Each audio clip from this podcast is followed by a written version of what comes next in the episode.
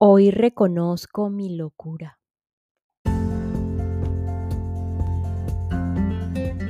Eckhart Tolle en Una nueva tierra dice que el logro más grande de la humanidad, de los humanos, no está en sus obras de arte, ciencia o tecnología, sino en reconocer su propia disfunción, su locura.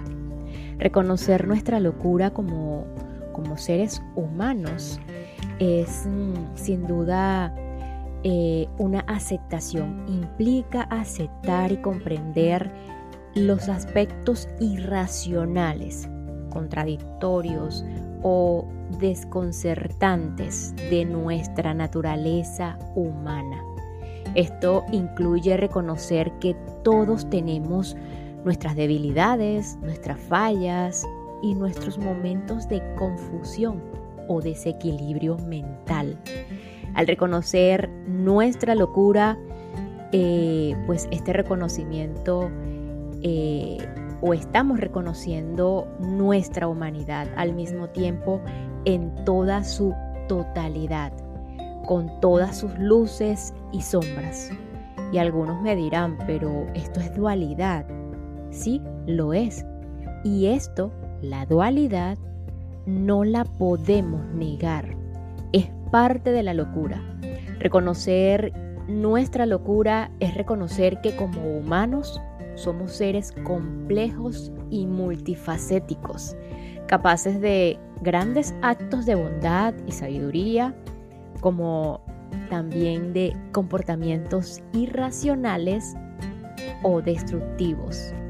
Este reconocimiento puede ser el primer paso hacia la autoaceptación, la compasión, em, la compasión de uno mismo, así como la búsqueda de un mayor autoconocimiento y por supuesto como humanos entrar en ese equilibrio emocional. También puede ayudarnos a ser más compasivos y tolerantes hacia los demás, reconociendo que todos estamos lidiando con nuestras propias batallas internas y desafíos. Reconocer la locura, además de ser un acto liberador, con mayúscula, es el comienzo de la sanación y de la trascendencia.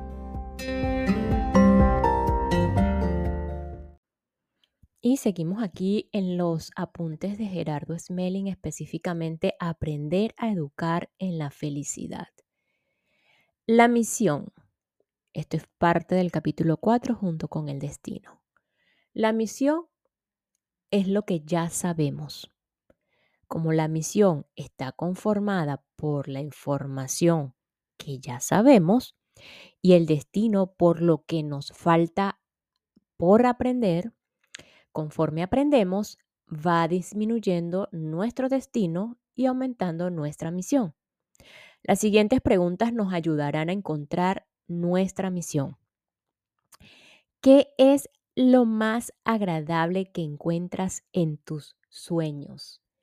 ¿Qué es lo más agradable que encuentras en tus sueños?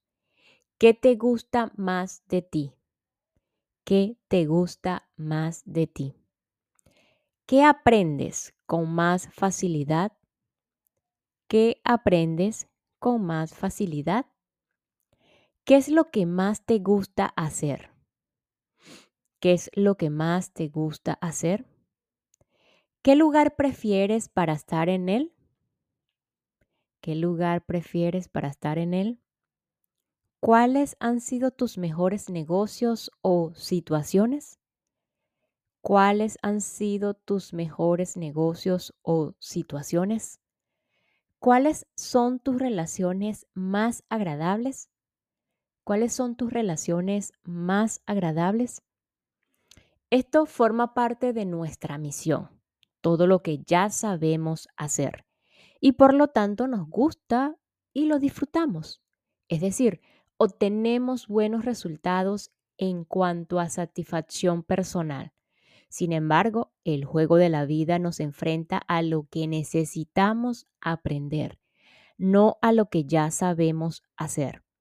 El juego consiste en que precisamente aquello que nos da más miedo es lo que necesitamos experimentar para aprender. Lo que no aceptamos es exactamente lo que necesitamos afrontar. Esa es la ley de la evolución del universo. Cuando el destino y la misión coinciden, el éxito es extraordinario, ya que todo fluye de forma impresionante. ¿Cómo afrontar el destino? En primer lugar, cambiando el quiero por el necesito. Es imprescindible orientar a nuestros hijos e hijas ayudándoles a hacer frente a sus limitaciones y no huir de ellas para que puedan aprender. Si no están dispuestos a hacer las tareas, quiere decir que estas son parte de su destino, por lo que debemos apoyarles para que aprendan a disfrutarlas y no las rechacen. Otro sería en, en esta parte de eliminando el quiero todo lo que no tengo. Mientras deseemos lo que no tenemos y no valoremos lo que ya poseemos, siempre seremos infelices. La felicidad se consigue transmutando el destino en misión. Por eso dicen los maestros, todos los seres humanos tienen lo necesario para ser felices, pero muy pocos saben ser felices con lo que tienen porque no lo valoran. En otro punto, practicando la comunicación amorosa, otra manera de afrontar el destino. El animal que hay en nosotros se manifiesta en el instinto de supervivencia, que nos empuja a huir o pelear. Por tanto, debemos abandonarlo, ya que no sirve para establecer relaciones ni para educar. Hemos de abandonar tanto la agresión física como la verbal, e incluso la mental, que es más sutil, pero nos hace daño a nosotros mismos.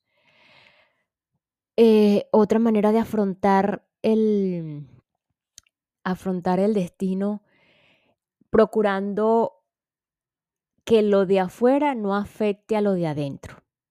Esto se llama independencia espiritual. Y es que nuestra paz, felicidad y capacidad de servicio solo dependen de nosotros mismos. Cuando un niño tiene una pataleta y se enfada porque no consigue algo, la situación externa está afectando a su paz interior. Tendrá que aprender que cuando no consigue algo es porque no lo necesita y no tiene por qué perder su paz y su serenidad por eso.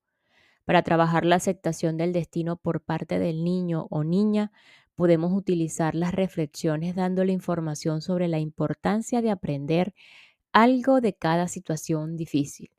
Para ello es útil la tabla de compromisos y beneficios que hicimos anteriormente.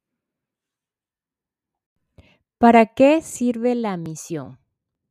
La misión es lo contrario al destino. Es todo lo que nos encanta, a lo que llamamos vocación lo que nos llena de alegría y entusiasmo. Es algo que podemos enseñar, entregar a los demás. La misión sirve para tres cosas. Número uno, para manejar nuestra energía interna, haciendo cosas que nos gustan, nuestra energía crece muchísimo.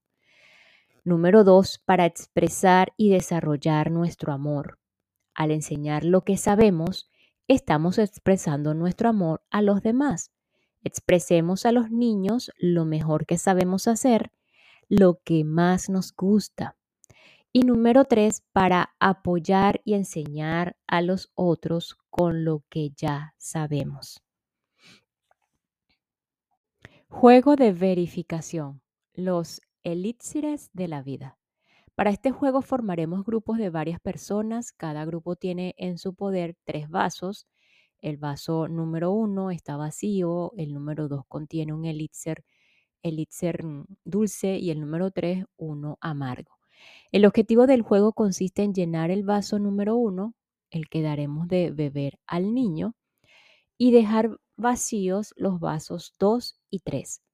Las personas del grupo tendrán que ponerse de acuerdo para ver cuál es la mejor forma de llenar el vaso número 1.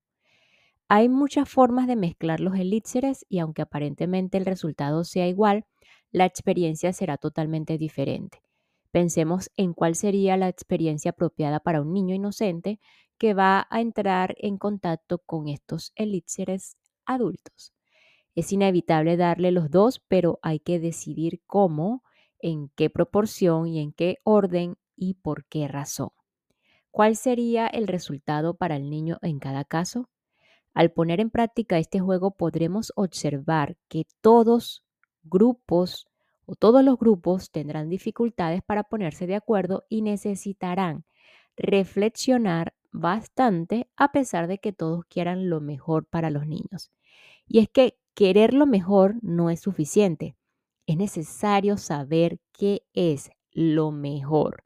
Es decir, necesitamos tener información suficiente, eficiente y oportuna. Tenemos tres opciones para llenar el vaso número uno. Servir. A, opción A, servir primero el elixir amargo y después el dulce. Opción B, dar a probar el, primer, el primero el dulce y luego el amargo. Y C, opción C, echar una mezcla de los dos.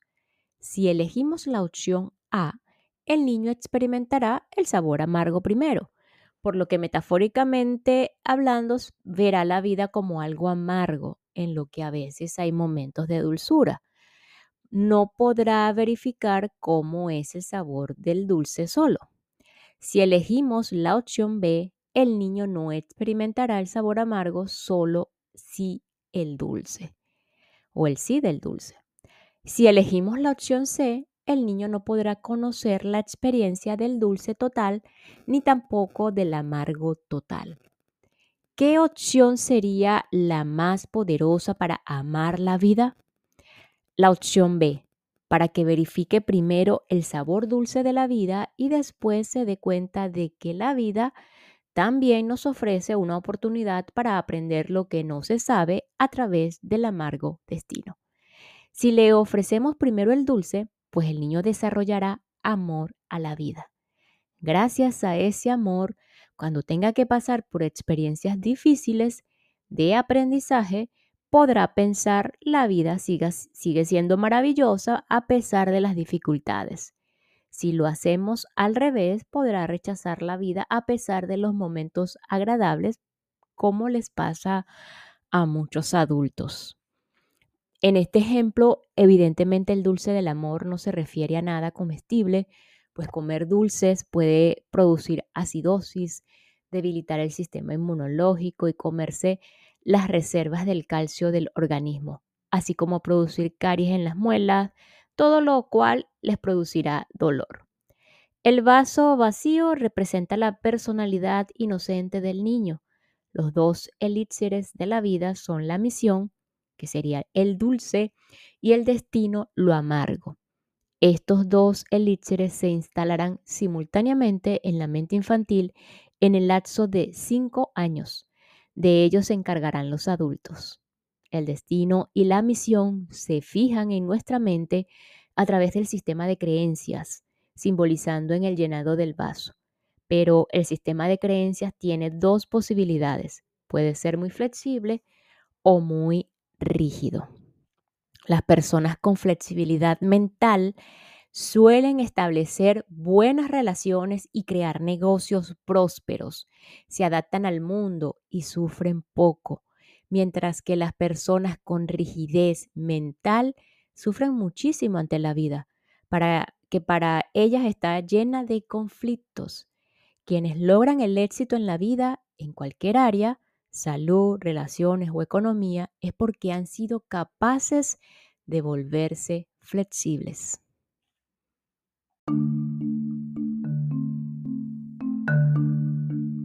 Lo que menos sirve para mantener y mejorar nuestras relaciones con los demás es tener razón, pues no nos deja ser flexibles. Miedo a vivir o amor a la vida. El miedo y la inseguridad interna que muchas personas experimentan ante la vida se originan en el desconocimiento de sus propias capacidades para tener éxito. Otros miedos a situaciones específicas son causados por traumas psicológicos, en este caso debido a métodos pedagógicos inadecuados. En general, el miedo es uno de los grandes limitadores de la satisfacción personal y del éxito en la vida. Por esta razón, es muy importante que los padres aprendan a orientar a sus hijos adecuadamente para evitar que desarrollen inseguridades y además que les permitan reconocer sus propias capacidades para aprovechar la vida. El adolescente aún no sabe quién es, ni qué tipo de información existe en su mente, ni cuáles son sus capacidades y naturalmente se siente inseguro y necesita descubrir su identidad y experimentar sus propias capacidades ante la vida. El reconocimiento de sí mismo, la capacidad para asumir la vida y los valores para disfrutarla son anulados por malos métodos pedagógicos, es decir, por el uso de las armas de la ignorancia, que son la prohibición, imposición, agresión e interferencia.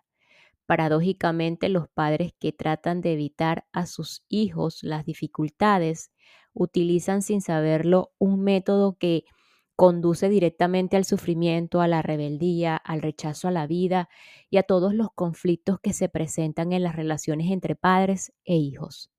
El miedo a vivir se origina al ofrecer a nuestro hijo o hija el elixir amargo, es decir, al prohibir, imponer, agredir, limitar y sobreproteger. De esa forma los niños se llenan de rencores y de miedos. Lo que hay que hacer es dejar que todas las personas se desarrollen sin sobreprotegerlas ni agredirlas, simplemente creciendo con ellas y apoyándolas.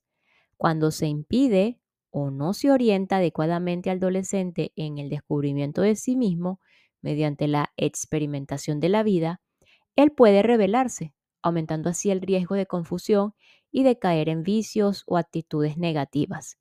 Esto ocurre al no contar con el apoyo de los padres ni con la información suficiente para afrontar la vida con éxito. A medida que el adolescente va experimentando la vida, si cuenta con la suficiente libertad, apoyo y firmeza de sus padres, poco a poco ganará confianza y descubrirá sus capacidades. Así, terminará tomándole gusto a la tarea de vivir y desarrollará el amor de la existencia o a la existencia a sí mismo y a los demás, que es el mejor antídoto contra los vicios.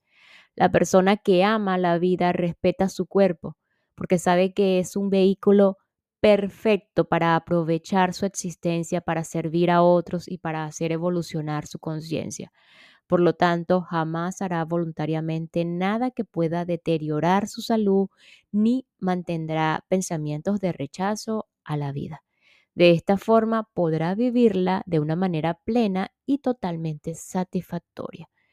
Una infancia armónica apoyada por los padres con suficientes caricias, ejemplos de amor, información adecuada, acuerdos claros y firmeza amorosa, conseguirá que el niño confíe poco a poco en su capacidad para gestionar su propia vida y lo llevará hacia una adolescencia armónica. El joven encontrará en sus padres la comprensión, el amor, el apoyo y la información que necesita para el desarrollo de su experiencia de vida, por lo que no necesitará buscar información o aceptación en otros lugares o con personas extrañas. A su vez, los padres hallarán en sus hijos la aceptación, la valoración, la admiración y el respeto surgido desde su comprensión de amor, se convierte así la relación entre padres e hijos en una experiencia maravillosa para toda la familia. De un núcleo familiar saludable surgen individuos sanos que pueden conformar una sociedad armónica. Cuando en un núcleo familiar, familiar perdón, sustentado en principios de amor, los hijos alcanzan los 18 los 18 años, las relaciones familiares adquieren la característica de la hermandad, es decir, la igualdad total.